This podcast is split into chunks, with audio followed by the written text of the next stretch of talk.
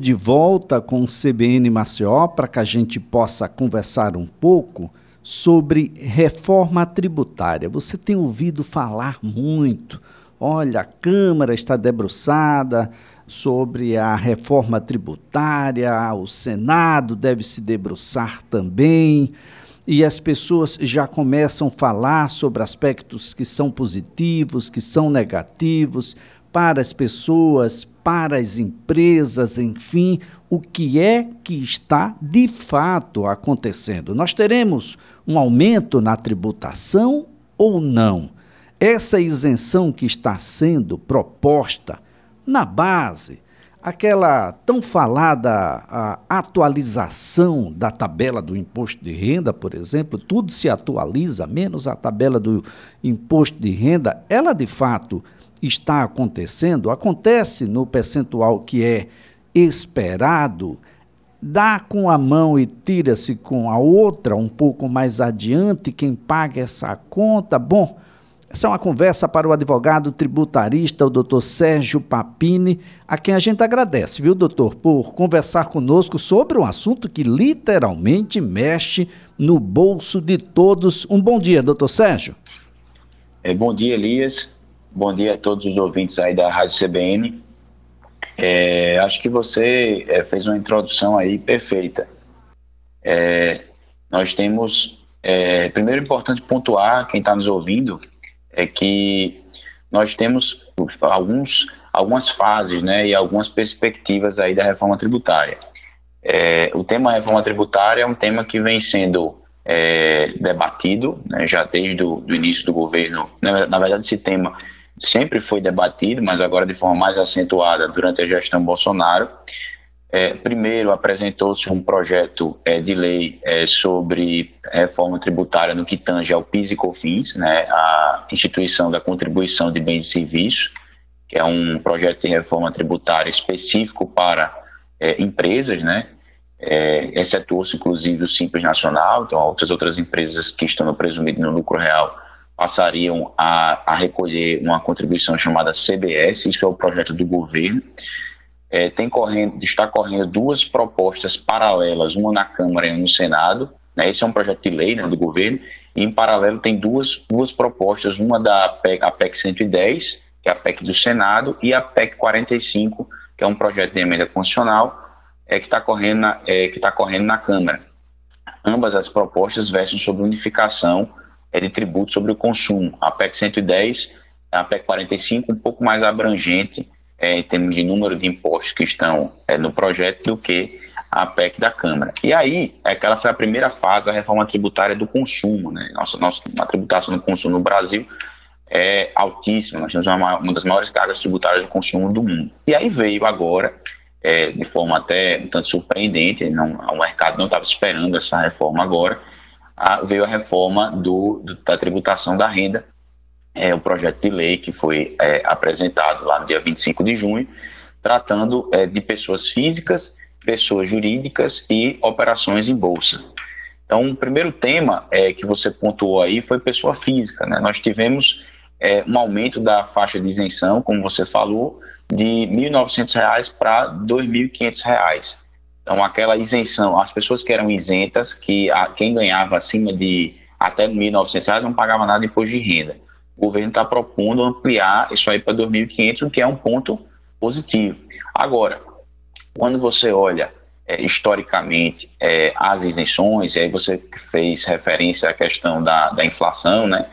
É, na verdade, você, quando você, você, tem a inflação, você tem a GPM, você tem IPCA, tem Selic, tem diversos índices aí que controlam o ajuste da moeda e a correção da moeda. E a, a, o imposto de renda estava congelado, então era uma demanda da sociedade, olha, é, o meu pão está mais caro, está tudo mais caro, mas a minha, a minha isenção do imposto de renda, ela permanece a mesma. E aí o, o, a gestão Bolsonaro tinha, né, o presidente até falava um número maior, torno de 5 mil reais, mas realmente é um uma conta alta, e aí se conseguiu, o número que se conseguiu foi R$ 2.500. Então, esse foi um ponto positivo. Agora, na medida em que a gente teve um ponto positivo né, da ampliação da faixa de incidência, que pode levar a uma percepção de que a reforma tributária vai levar a, a, uma desoneração da carga tributária para a pessoa física, isso pode ser é, isso pode ser relativizado quando a gente tem uma segunda medida que o governo está propondo, que é a limitação para o uso do desconto simplificado para quem recebe é, mais é, de 40 mil reais por ano. Então só vai poder usar o desconto simplificado quem recebe até 40 mil. Alguém que receba mais do que é, 4 mil reais, 3.500 reais ou 4 mil reais, algo do gênero por ano, não vai poder mais usar o desconto por mês, né? não vai poder usar o desconto simplificado. E aí o que é o desconto simplificado? Quando você vai preencher a declaração, você tem aquele modelo completo que você usa, abate despesa médica, despesa com instrução, despesa com previdência, e você tem aquele desconto simplificado que você não precisa preencher essas deduções e você só usa é, o, o, uma, uma base, uma presunção de 20%, ó, o que eu estou presumindo é que 20% da sua receita que você recebeu é uma despesa dedutível. Então eu vou permitir que ao invés de você preencher o programinha apontando todas as despesas, eu vou permitir que você faça no modelo simplificado, onde 20% da sua receita que você recebeu no ano vai ser dedutível. E aí tem um limite, né? Não era, não era o limite era 16 mil reais nesse, nessa desconto simplificado, 16 mil e poucos reais, mas é, muita gente usava.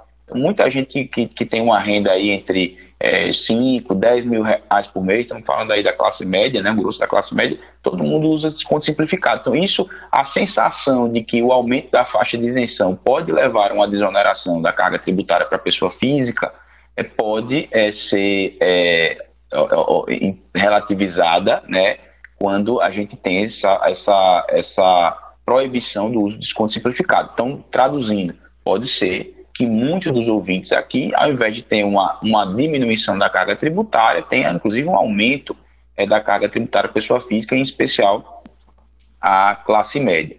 Então, é, Elisa, não sei se você quer conversar sobre algum outro assunto específico, mas posso continuar aqui falando de pessoa física. Nós claro, temos, claro, é, por favor. Nós, tem, nós temos aí um outro ponto também, também assim, de certa forma positivo, né, na reforma tributária, que foi, no caso pessoa física, que foi a, a questão do, dos imóveis. Né? Então, o, o, os imóveis da pessoa física, o governo está permitindo para quem adquiriu imóveis até o dia 31 de dezembro é, de 2020 que é, atualize na declaração do imposto de renda, ou seja, se eu tenho um imóvel lá que vale 500 mil reais, 300 mil reais, eu quero agora aumentar esse imóvel para o valor de mercado dele, né, usando como referencial aí, por exemplo, a, a, o valor da prefeitura, tem lá 300 mil e eu quero aumentar para 500 mil. Essa diferença de 200 mil eu não vou pagar 15% de imposto, que é a alíquota normal que eu pagaria se vendesse o imóvel. Né? E aí eu vou fazer o seguinte, eu vou atualizar essa base para 500 mil pagando apenas 4% é, de imposto. Então é, uma, é um ponto positivo. Lembrando que é somente para 30, a, a bem adquirida até 31 de dezembro de 2020 e o prazo de opção seria, se o projeto fosse aprovado, até o dia 29 de abril de 2022. E aí, assim, é, eu não sei o efeito prático disso, talvez do ponto de arrecadação, é, tem que fazer conta, então não é todo mundo que vai ser beneficiado, imóveis antigos geralmente não vale a pena, é porque você tem fatores de redução atrelados ao ganho de capital que não justificam essa atualização, e é, às vezes você tem algum critério importante saber o ouvinte, né? Tem alguma faixa de isenção, tem alguma situação de isenção, porque é o único imóvel, é, que tem, então se vender até 440 mil não paga ganho de capital, se quer reaplicar a aplicação do dinheiro que na venda você tem 180 dias também não paga, então tem que estudar o caso concreto, mas não deixa de ser um ponto positivo, né, Elias, para a pessoa física. E finalmente, aí para já para o ouvinte, é, aquele ouvinte que eventualmente, acho que né, a minoria aqui com certeza, que tem investimentos no exterior, a pessoa física, você teve é, algumas alterações aí de regras. Uma, é, a, muita gente usava, é, ou criava estruturas é, no exterior, em offshore, em especial, paraísos fiscais, regimes fiscais privilegiados, com é, estruturações em que a, o, o, você conseguia não pagar imposto de renda no momento em que você tinha lucro lá no exterior. Você só paga, como qualquer estrutura societária, você vai pagar na pessoa física quando você é você tira os dividendos, né? Lembrando que no caso dos dividendos, que é outra pauta aí para a gente conversar, os dividendos eles eram isentos no Brasil mas você tinha, no caso de rendimentos no exterior, você pagava os dividendos recebidos só no resgate. E aí, é como tinha esse diferimento, ou seja, você só pagava o dividendo vindo do exterior, que era tributável, diferente do nosso dividendo aqui interno. É, lá na, quando você recebia a participação societária, quando você recebia o dividendo dela, é, ou você alienava com ganho de capital, aí agora você, o governo está criando regras anti-diferimento, que é uma regra que já existe para pessoa jurídica, com controladas e coligadas em regimes fiscais privilegiados. Ou seja, o governo estava. E aí, aí, realmente, assim, apesar de ser uma minoria de pessoas que têm investimento no exterior, é um volume de arrecadação importante. Então, quem tem paraísos, quem, quem tem investimentos no exterior, trust, é, quem tem é, PICs no exterior, vai precisar rever aí as suas estruturas. Também alguns, é, quem, quem é, passou um tempo, foi, foi morar nos Estados Unidos, foi fazer um, um curso na universidade, etc., você tem aí é, uma, uma, quem tinha conta no exterior não remunerada, a variação cambial, por exemplo, do dólar, a alternância do dólar para o real, essa variação cambial em conta não remunerada, ela não era tributada e com o projeto ela vai ser tributada. Então, quem está aí é, é, numa situação de, de passar um tempo no exterior, fazendo uma faculdade, fazendo uma experiência lá fora, tem que ficar esperto com isso que vai ter que pagar tributação aqui no Brasil se for é, residente fiscal aqui brasileiro. E também algumas situações de reorganizações societárias no exterior, envolvendo essas estruturas passaram a ser tributadas. Então, essas foram, foram as principais alterações, Elias, para pessoas físicas. Né? Então, no grosso, para quem está nos assistindo, imagino, é a questão realmente ali do, é, dos imóveis, que não acredito que não vai ter um impacto tão alto, mas é um ponto positivo, e principalmente a questão de faixa de isenção com desconto simplificado. Aí você tem é, a tributação da pessoa jurídica. Essa sim, ela foi a mais é, é, é, é, a que tem mais pontos aí, com certeza, na reforma. São vários pontos. E com certeza, o tema principal para o empresariado, é, para quem tem pessoas jurídicas, vejam, esse projeto afeta tanto a PJ de pequeno porte como a PJ de grande porte. E aí a, o, o, o, tema dos dividendos, né? Por quê? É, hoje o dividendo aqui no Brasil, ele é o Brasil Brasil, com a empresa brasileira, o sócio brasileiro, você não paga, você não paga dividendo, ele é isento. É, e a tributação, existe uma falácia é, que é dita que tributar ah, no Brasil, há poucos países no mundo onde não se tributam dividendos. É, de fato, isso é verdade. Agora, nós temos uma, uma, uma, um sistema tributário, né, nós temos uma, uma organização tributária totalmente diferente de, da grande parte dos países. Então, primeiro que nós temos, uma, como eu comentei mais cedo, uma tributação no consumo elevadíssima, das maiores do mundo. E a tributação da renda, que a nossa hoje é em 34%, é, e na, na, média mundial, assim, um pouco mais de 40%, é, no, na média mundial, a tributação do consumo é muito menor. Então, quando a gente vai olhar de maneira isolada a tributação da renda, a gente tem que ter cuidado com esse tipo de análise. Além de tudo, o Brasil tributa receita bruta. Nós temos um tributo aqui, né, que é o PIS e COFINS, que, tá, que é a CBS, que o projeto está tá sugerindo alteração, é sobre o faturamento. Então, nós temos uma tripla tributação, eu diria, na pessoa jurídica, no faturamento e ainda nos dividendos. E aí o, a ideia do ministro Paulo Guedes é dizer, olha, vamos tributar os dividendos, porque os dividendos eles vão incentivar que o dinheiro fique na pessoa é, jurídica. Ao invés de eu estar é, retirando os dividendos para ir para a pessoa física e movimentando o dinheiro na pessoa física, eu prefiro que o dinheiro fique na pessoa jurídica e, e alavanque o negócio. Porque, assim, primeiro, do ponto de vista econômico, é realmente isso é um fato, agora, nem sempre isso leva à eficiência econômica porque é, você pode ter empresas que são ineficientes se você quer tirar o dinheiro de uma empresa e jogar em outra. Então você está induzindo aí que a gente chama de lock-in effect, né? um, um, conceito de economia. Você vai com dinheiro preso dentro da empresa porque tem um, um tributo aqui de 20% para você retirar. Então, isso é, do ponto de vista macroeconômico, precisa bem, ser bem ponderado, mas é a linha do, do, do, do ministro Paulo Guedes, o que ele vem defendendo e o que, diga-se passagem, é, maior, é usado na maior parte dos países. Acontece que quando você vai com a tributação de dividendo desse calibre que o projeto está propondo, 20% é na fonte, veja que eu comentei que a tributação da renda era, 30, era 34%. O governo está fazendo o quê? Está querendo, para compensar os 20%, cair 5%, de 34% para 29%. E quando você soma 29 com 20, dá 49. Então a gente sai de 34 para 49. Aí alguns ouvintes vão perguntar, mas espera aí, Sérgio, você deve estar se confundindo porque uma coisa é a tributação da pessoa jurídica, outra coisa é o dividendo, que é da pessoa física, do sócio. Mas não funciona assim, porque a pessoa jurídica é uma ficção. Então, é, na verdade, eu tenho aí realmente uma alíquota nominal quem paga a conta é o sócio no final do dia. Então tem uma alíquota nominal de 49%. No lucro real, que aí é a minoria de quem está nos ouvindo com certeza, né?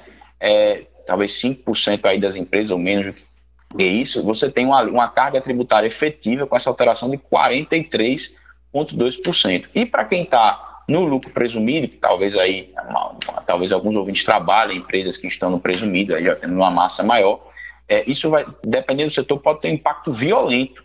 Porque você está saindo de uma tributação de dividendos é, que tem bases presuntivas, coeficientes presuntivos de 8% para quem está no varejo, 32% que está na prestação de serviço, e as respectivas alíquotas né, de 34%, quando você soma 34%, multiplica 34% de, de carga tributária por 8% no varejo, você tem 6%, e mais PIS e COFINS, você tem 6,73%.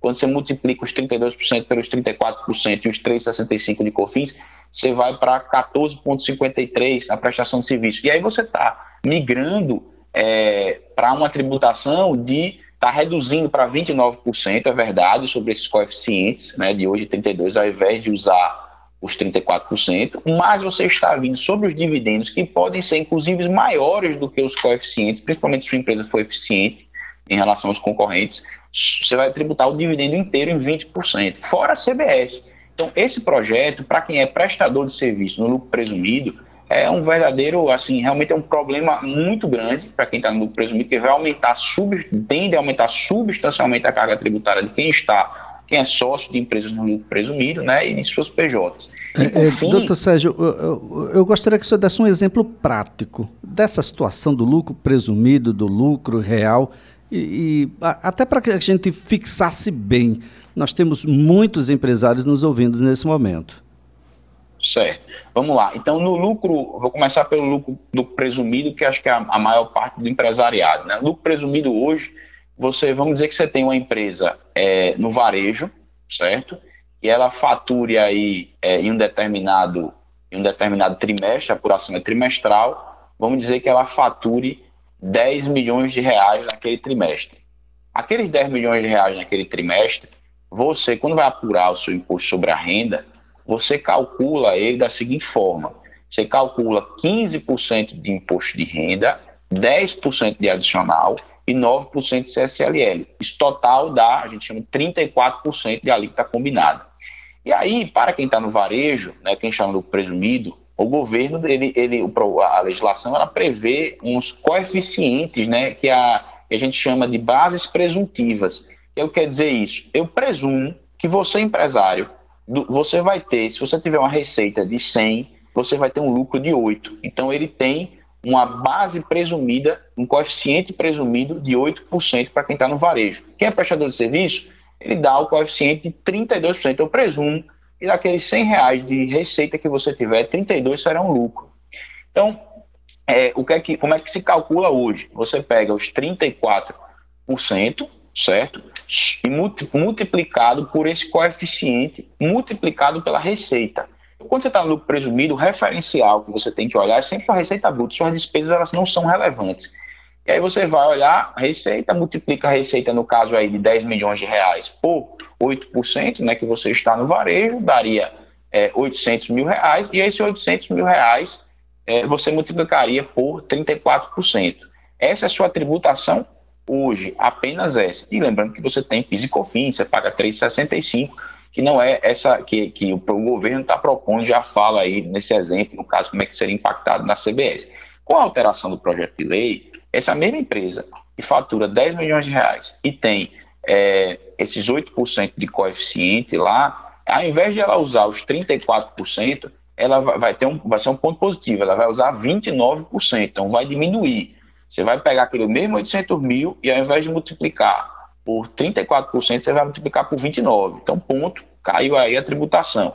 Só que o dividendo, vamos dizer que essa empresa tivesse tido um lucro real, um lucro, desculpa, um lucro real, expressão inadequada, um lucro verdadeiro de, é, de 2 milhões de reais. E ela fosse distribuir todos esses dividendos. No cenário atual, esses 2 milhões de reais, quando vai para o sócio, você não paga imposto nenhum, porque os 34 já ficou na PJ. No modelo, de, na, no projeto de reforma tributária que está sendo proposto, esses 2 milhões de reais vão passar a ser tributados a 20%.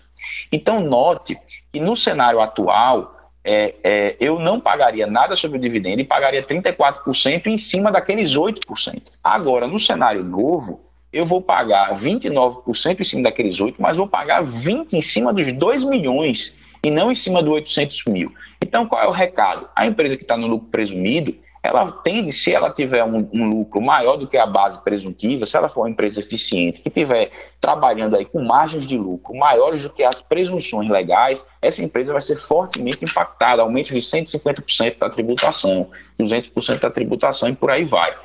No caso da tributação do lucro real, a conta é mais fácil até, porque ele tá, é, você tem um lucro, né, você hoje paga 34%, e aí na, com, a, com a tirada desses 34 para 29 vai diminuir a tributação da renda né, na, na pessoa jurídica, mas você vai ter aqueles 20% que você vai ter que pagar quando você distribuir os dividendos. E aí você não vai ter essa diferença do coeficiente, porque o dividendo que você vai distribuir é limitado ao lucro que foi apurado ou reserva de lucro do período anterior. Então, quando você tira o dividendo, a, a tributação da renda, o, o, imposto de renda do, né, fica, fica líquido para ser descontado, dá uma tributação efetiva, essa matemática, de 43,2%. E tem um detalhe: quem está no lucro real é, não foi só agraciado com essa redução, é, com esse aumento da, da carga tributária das alíquotas. Uma série de despesas que eram dedutíveis passaram a ser indedutíveis na contribuição social sobre o lucro líquido. Os juros sobre o capital próprio, que é um instrumento que é usado no Brasil para fomentar a ação do negócio, tem hotel, por exemplo, que tá, é muito comum em hotel que está no lucro real usar juros sobre capital próprio você também não vai poder mais deduzir o juros sobre o capital próprio. Quem paga é executivo, que não é PJ, que é PJ, que é executivo que não é empregado, com pagamento em ação, por exemplo, também não vai poder deduzir mais a base de cálculo do lucro real. Então, uma série de vedações de deduções, além de vários eventos tributários que passaram a ser é, é, é, tributáveis a partir do passarão, para ser aprovado o PL, a ser tributados é, como de eventos de reorganização societária, isso vai impactar também significativamente quem está aí é, no lucro real. E, é, é fim, preciso. Pois não, pois não. Não, e por fim, que acho que tem muita gente aí que está se perguntando, e para o Simples, né? Que eu estou no Simples, que é a grande massa. O Simples, ele também foi afetado pelo projeto. Como é que ele foi afetado? Quem recebe pessoa, é, é, a, o Simples Nacional dividendos mais de 20 mil reais por mês, aquele sócio ele vai, tudo que ele passar de 20 mil vai pagar 20%. E tem um detalhe curioso: se tiver ouvinte aí, marido e mulher, é, ou irmão, ou primo, que forem sócios é, de, uma, de, uma, de, uma, de uma empresa que está no Simples Nacional, é, o limite deles vai ser é, os 20 mil dividido por todos os sócios que são coligados. Então, se tiver o marido do marido e a mulher, vai ser 10 mil para cada um.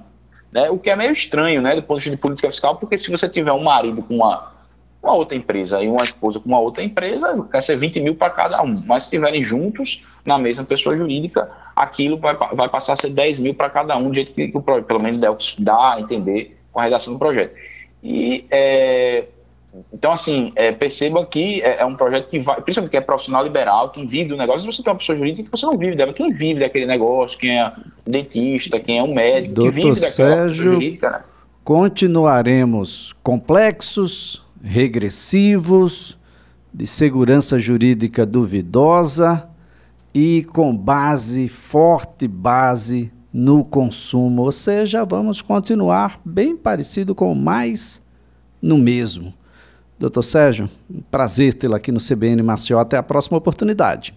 Até a próxima, Elisa. Eu que agradeço. Fico à disposição. Doutor Sérgio Papini é advogado tributarista.